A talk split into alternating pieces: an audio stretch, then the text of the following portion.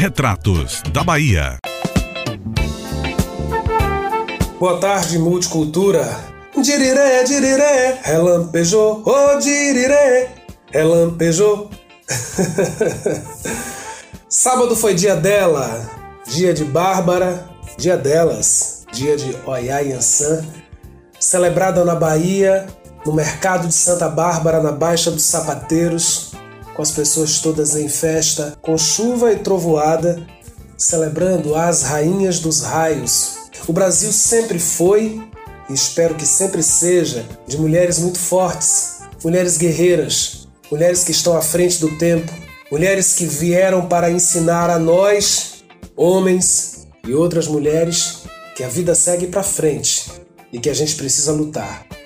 Eu falo hoje, estou gravando essa coluna, de dentro de um espaço muito especial para mim, que é a Biblioteca Girassol, no Ile Axé Odé Ieiei Bomim, a casa de axé, a qual sou vinculado, de onde sou filho, capitaneada pela Yalorixá Odalice Vilas, minha mãe. E falo de uma biblioteca sobre mulheres fortes, porque tive a experiência nas últimas semanas de ler um livro incrível, escrito em colaboração com Marta Góes, por ninguém menos do que Fernanda Montenegro. Prólogo, ato e epílogo é o livro de memórias dessa atriz e agora imortal da Academia Brasileira de Letras, Dona Fernanda.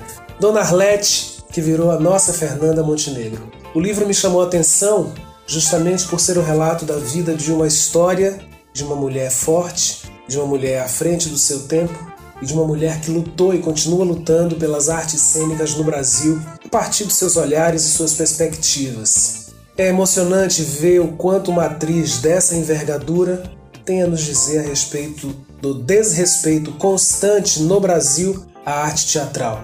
Aos Mambembes, um espetáculo que ela protagonizou décadas atrás e que ela própria considera como uma nomenclatura bem adequada para que ela se diga no mundo.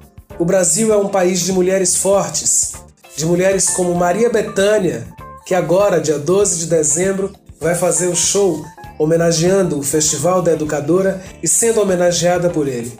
O Brasil é um país de mulheres fortes, como Antônia Garcia, que infelizmente nos deixou nesse final de semana e que foi uma das grandes lutadoras na Bahia pelos direitos sociais de mulheres, uma revolucionária a quem eu tive o prazer de conhecer por relatos desde a minha adolescência, por ter sido colega e amigo de uma das suas crias, de uma filha sua que foi minha colega. O Brasil é um país de mulheres fortes, da minha mãe de santo, da minha mãe que me pariu, Dona Ana, das mulheres todas que me cercam, que me guiam, de Oiá Yansan, senhora da minha cabeça.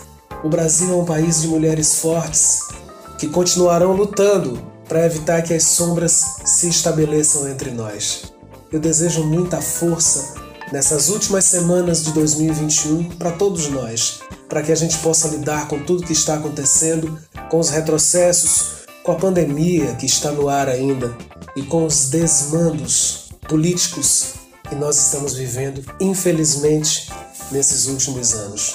Peço licença para finalizar essa coluna cantando para ele, Laroeixo, Emarabô, Emojubá, Ebacoxé. Salve a segunda-feira, salve a semana, salve as mulheres fortes do Brasil. Um beijo, minha gente. Em breve a coluna será presencial para eu bater esse papo maravilhoso com o Renato no estúdio. Grande abraço, boa semana.